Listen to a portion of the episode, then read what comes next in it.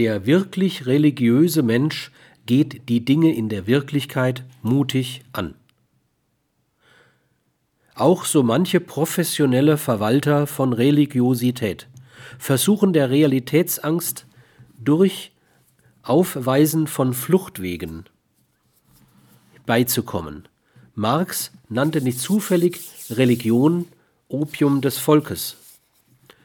Um die recht miserablen Zustände des Gegenwärtigen und die Bedrohung durch das Zukünftige, um also Realität ertragen zu können, bietet sich manchen Menschen die Flucht in eine religiöse Unwirklichkeit an.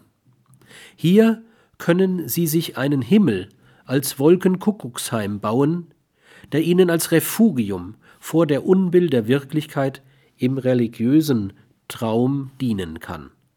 Es bedarf wohl keiner weiteren Ausführung, dass solche abartige Religiosität nicht für Religiosität schlechthin stehen kann.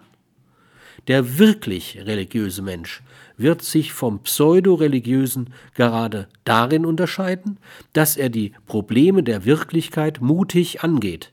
Er wird gerade aus der Religion Kraft schöpfen, um sich mit der Wirklichkeit auseinanderzusetzen.